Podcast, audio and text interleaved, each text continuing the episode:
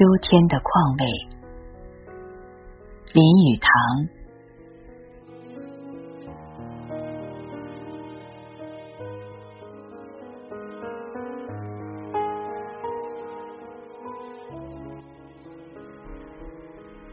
秋天的黄昏，一人独坐在沙发上抽烟，看烟头白灰之下露出红光。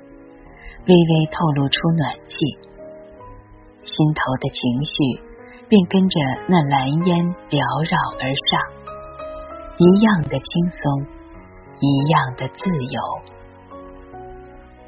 不转眼，燎烟变成缕缕的细丝，慢慢不见了。而那霎时，心上的情绪也跟着消沉于大千世界。所以，也不讲那时的情绪，而只讲那时的情绪的况味。但要再划一根洋火，再点起那已点过三四次的雪茄，却因白灰已积得太多而点不着，乃轻轻一弹，烟灰静悄悄的落在铜炉上。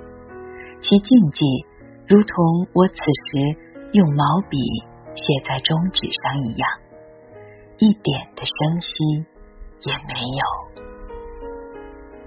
于是再点起来，一口一口的吞云吐雾，香气扑鼻，宛如红蚁翠微香在爆的情调。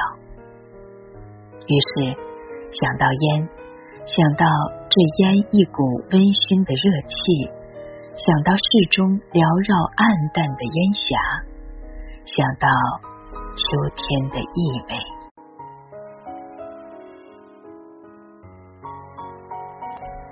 这时才忆起，向来诗文上秋的含义，并不是这样的，使人联想的是肃杀，是凄凉。是秋扇，是红叶，是荒林，是凄草。然而，秋却有另一意味，没有春天的阳气勃勃，也没有夏天的炎烈迫人，也不像冬天之全入于枯槁凋零。我所爱的是秋林古气磅礴气象。有人以老气横秋骂人，可见是不懂得秋林古色之滋味。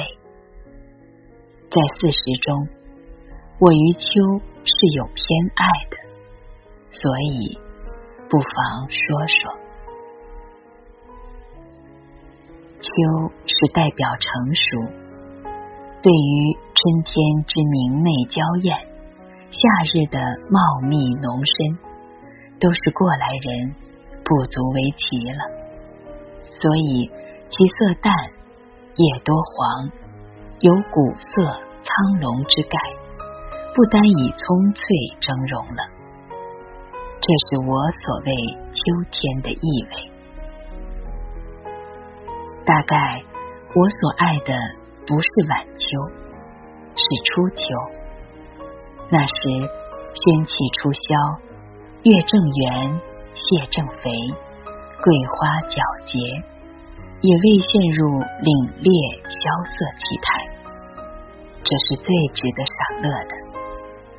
那时的温和，如我烟上的红灰，只是一股熏熟的温香罢了。或如文人以排脱下笔惊人的格调。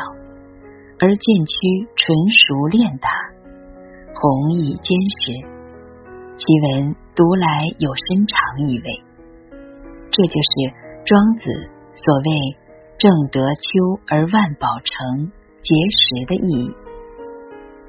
在人生上最享乐的就是这一类的事，比如酒以醇以老为佳，烟也有和烈之变。雪茄之家者，远胜于香烟。因其味较和，倘是烧的得法，慢慢的吸完一支，看那红光炽发，有无穷的意味。鸦片无不知，然看见人在烟灯上烧，听那微微滑波的声音，也觉得有一种诗意。大概凡是古老、纯熟、熏黄、熟练的事物，都使我得到同样的愉快。如一只熏黑的陶锅，在烘炉上用慢火炖猪肉时所发出的锅中徐吟的声调，使我感到同看人烧大烟一样的兴味。